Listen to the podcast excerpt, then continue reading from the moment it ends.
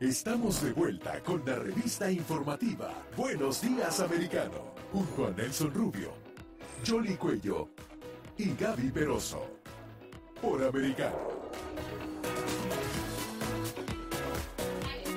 Estamos de vuelta con todos ustedes en Buenos Días Americanos. Mucha información ah, y por supuesto todo lo tiene usted en esta cobertura especial que estamos haciendo de costa a costa en Estados Unidos y un poquito más allá también, por supuesto, a través de todas las plataformas. Usted puede vernos en su casa, en su carro, en su teléfono, donde quiera a esta hora escucharnos, vernos y acompañarles despertando a la nación americana con información para nosotros los americanos. Así es, y estamos tratando de contactar a todas las personas que nos puedan expresar su punto de vista y análisis de esta situación que se está viviendo a raíz del registro que hiciera el FBI en la residencia del expresidente Donald Trump. Como mencionaba Nelson, es una cobertura especial que estamos haciendo en Americano Media y por supuesto también aquí en el programa Buenos Días Americano. En breve tendremos otro contacto en Mar a Lago y mantenerlos al tanto de qué es lo que sigue ahora en torno a esta información. Pero tenemos un invitado especial también con el que queremos conversar para que él nos dé su punto de vista y nos ponga en perspectiva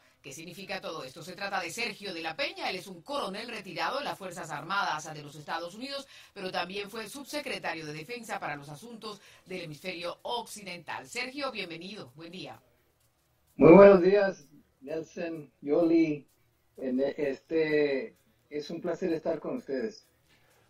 Hay algo que queríamos preguntarle y tiene que ver justamente con el modo en que se está viendo todo esto. Ustedes en su perspectiva de conocimiento de cómo funcionan los órganos de inteligencia, de defensa, la estructura de seguridad nacional de Estados Unidos, ¿es normal este tipo de funcionamiento? ¿Es normal este tipo de allanamiento? Ah, ¿Procede de esta manera? ¿Cree usted en la teoría promovida por la Casa Blanca de desconocimiento total de todo lo que estaba pasando?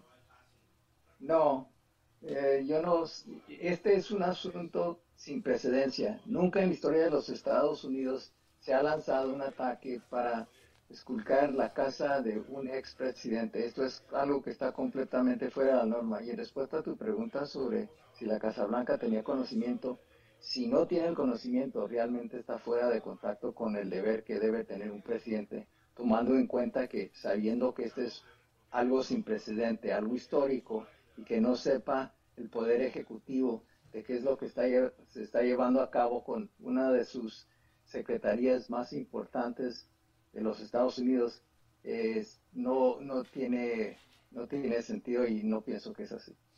Ahora, Sergio, una de las cosas que se quiere saber es eh, eh, hacia dónde va la investigación, qué es lo que motiva a llevar a cabo eh, ese registro y ya han pasado las horas y no ocurre nada. ¿Cuándo crees, tú que has estado formando parte de, gobiernos anteriores, que, se va a conocer un poco más?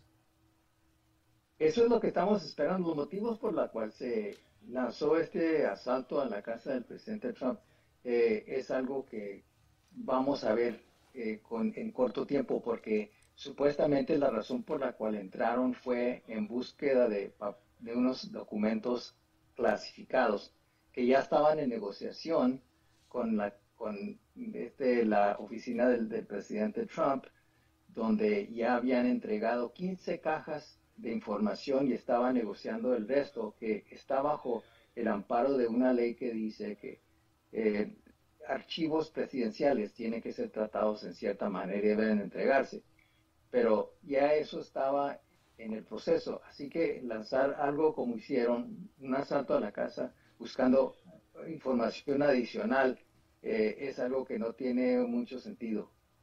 Uh, coronel, hay algo que llama la atención enormemente en todo esto y es porque a partir de lo que ocurrió, muchos norteamericanos están ah, poniendo en duda la parcialidad o en este caso, abro cierro comillas, imparcialidad del FBI y el modo en que se está utilizando a las agencias de inteligencia para atacar a un opositor, a un posible candidato, el más fuerte candidato dentro del Partido Republicano de cara a las elecciones presidenciales de 2024. ¿Deben los norteamericanos a sospechar de esto? Eh, porque llama la atención enormemente.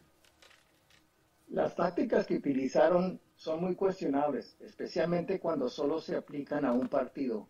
Hay que tomar en cuenta que la FBI ya ha investigado al presidente Trump desde que inició su presidencia. Acuérdense que empezaron con la colusión supuesta con Rusia, que después de tres años y más de, entre 20 y 30 millones de dólares de, costo a los ciudadanos norteamericanos eh, y una investigación extensiva, halló cero.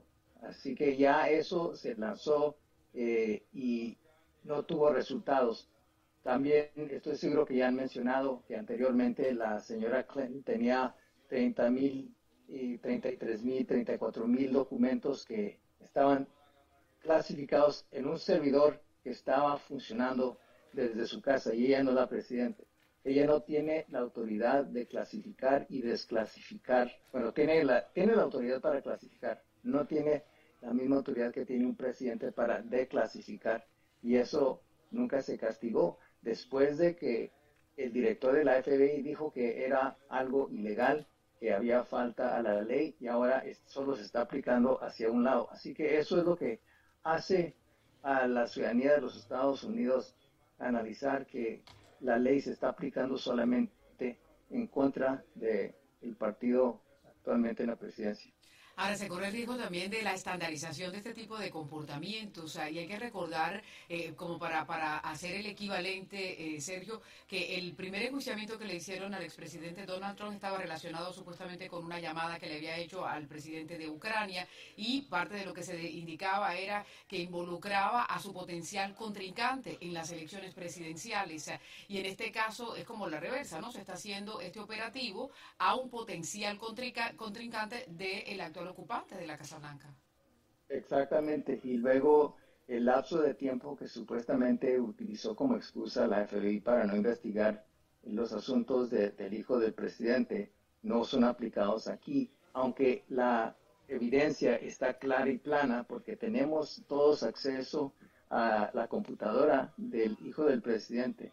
Entonces la aplicación es muy desigualada y además ahora están hablando eh, de de hacer otra investigación sobre el presidente Trump sobre eh, el asunto de sus, de sus impuestos. Lo que pasa con esto es que cuando se establece un precedente y luego hay cambio de, partidos, lo, mismo se le puede aplicar al, este, a alguien como al presidente Biden. Si él está al momento eh, buscando cierta información o su departamento de justicia anda buscando cierta información, cuando otro presidente esté en el cargo, del partido opuesto, ya se estableció el presidente y lo mismo va a suceder con él. Entonces, la investigación de todos sus impuestos y cómo se explica el, dinero que supuestamente le dieron al big guy, eh, esas preguntas se van a resolver cuando empiecen a investigar toda la documentación del, del Servicio Interno de Impuestos. Ahora, pero ¿en qué momento se perdió esa línea, no? Porque antes, eh, si bien es cierto, había una rivalidad política en los Estados Unidos, ahora eh, algunos la están calificando de persecución política. Es desafortunadamente la impresión que está dando es esa. Ahora todavía no sabemos cuáles van a ser los resultados de, lo que hay, pero cuando uno empieza a hacer una citación para buscar información eh, que no está clara específicamente con qué razón se está haciendo, eso produce dudas en el público americano. Entonces, eh, da la impresión que las tácticas que utilizaron ah, no son justas. Lo que andan buscando es algo para enjuiciar al presidente Trump porque no están cómodos con que él sea el siguiente candidato. Y lo han dicho claramente que el propósito de hasta las investigaciones que vienen de, los eventos del 6 de enero están aplicadas para tratar de sacar al presidente Trump de la competencia en la presidencia. Entonces, esas son razones políticas que no tienen lugar en un país como el de los Estados Unidos, donde no politizamos el Departamento de Justicia, pero al momento la impresión que está dando a la gran mayoría del pueblo americano es que es exactamente lo que ha sucedido. Mis amigos, en esta cobertura especial estamos conversando con el coronel Sergio de la Peña, un coronel retirado de las Fuerzas Armadas, ex subsecretario de Defensa de Estados Unidos para el hemisferio occidental. Coronel, hay eh, uno de nuestros amigos, ah, no se escribe ahora, se identifica como CAM 5757 y dice, el FBI ya tiene un patrón de esta conducta. Lo hicieron con el general Flynn, eh, con Giuliani, con Roger Stone ah, con ah, Bannon, Navarro, John Eastman y muchos otros. ¿Es una práctica común del FBI actuar de esta manera? ¿Cómo lo ve usted? Eh, de lo que yo he analizado de la historia, no había sucedido hasta que eh, sucedió con toda esta gente asociada con, con, el presidente Trump. Y se ha notado que muy poca de esta gente ha sido enjuiciado por algo que realmente es grave. Eh, típicamente lo que sucede es que tratan de eh, avergonzar a la persona que arrestan. En el caso, por ejemplo, de Peter Navarro, la causa por la cual fue su arresto fue una, ni siquiera crimen, fue violación de, una, de reglamentos que no requieren que alguien tiene que ser esposado y, llevado a la cárcel, sacándolo de un avión, cuando fácilmente habían podido pedirle la información que ellos buscaban con, una petición sencilla, una citación, decir, necesitamos esta información y se entrega. Y él estaba dispuesto, él había hablado con los agentes de la FBI, por ejemplo, en este caso, y les había dicho que estaba a la disposición para darles los documentos que ellos buscaban, pero ellos decidieron que era mejor eh, circo, mejor teatro, hacerlo en el aeropuerto Ronald Reagan cuando iba saliendo en un vuelo. Eh, y, eso es algo que no habíamos visto. Las tácticas que están utilizando actualmente le dan a uno la impresión que estamos viviendo en, en este, en Alemania Oriental con el Stasi o con, con el KGB en, en Rusia o en la Unión Soviética o el Gestapo en Alemania.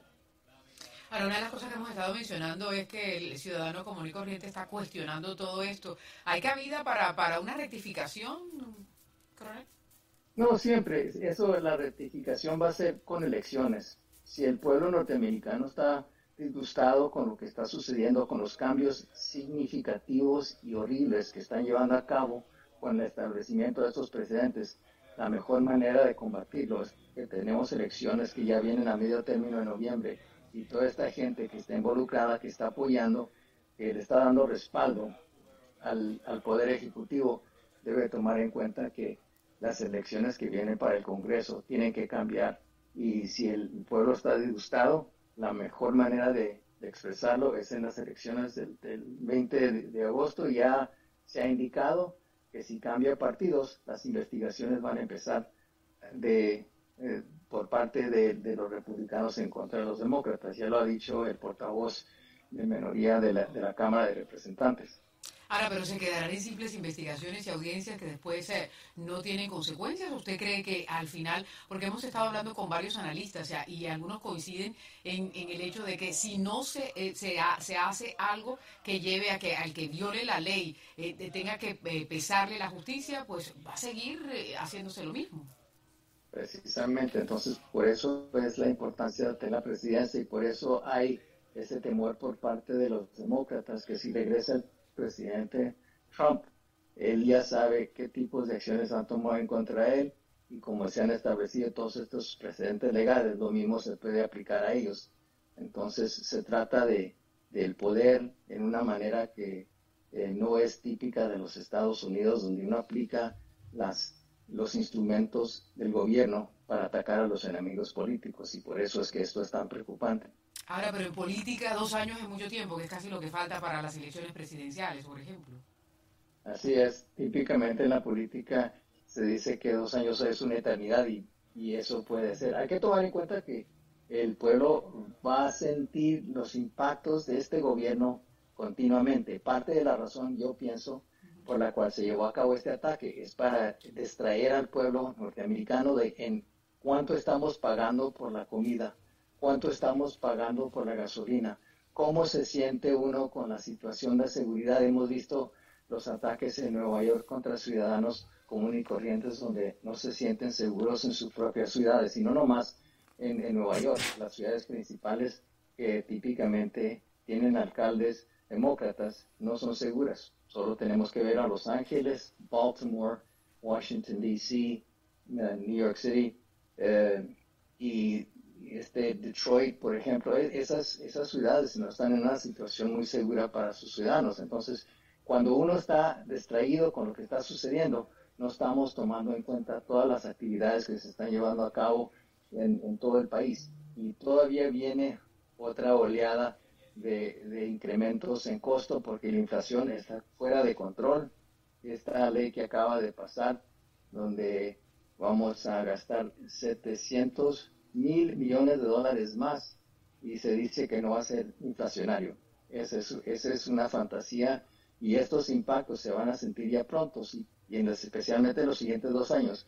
Eh, realmente los vamos a sentir. Además hay que tomar en cuenta que tenemos la situación en la frontera sur, donde estamos inundados de, inmigrantes, no sabemos quiénes son, no sabemos cuáles son sus propósitos, porque la gran mayoría llegan por razones económicas, pero dentro de esos grupos hay algunos que no, que no son registrados, que vienen de, países que nos quieren cometer algún atentado en contra de los Estados Unidos Así que tenemos la frontera no segura, tenemos la inflación, tenemos todo tipo de problemas que son la responsabilidad del partido que está en la Casa Blanca. Entonces, eso tiene que cambiar si esperamos que tengamos una ruta distinta. Hay que además que tomar en cuenta lo que ha sucedido o lo que está sucediendo en Ucrania, lo que está sucediendo en China. Eh, la situación que en la cuando vemos en, el reclutamiento de las Fuerzas Armadas que no está llegando a las metas necesarias para proveer la seguridad nacional que realmente necesitamos. Pues muy bien, ahí está todo el panorama. Coronel, muchísimas gracias eh, por este contacto y seguimos a pendientes y analizando todos los temas que están en las noticias y que usted acaba de eh, enunciar ahí bastante bien. Muchas gracias, Nelly, Jordi y Nelson. Muy amable. un placer. Igual. Eh, hasta luego, buenos días. Sergio de la Peña, con nosotros. Tenemos que ir a la pausa. Sí, señora, vamos a una pausa. Recuerden que ustedes pueden comunicarse con nosotros igualmente a través de la línea telefónica el 305-482-6251. 305-482-6251. ¿Cómo hiciste para aprenderte ese? No, que no estoy leyendo cada pantalla. No sé, no voy a aprender eso tan rápido, pero no. Así está. Esto es Buenos Días, Americano.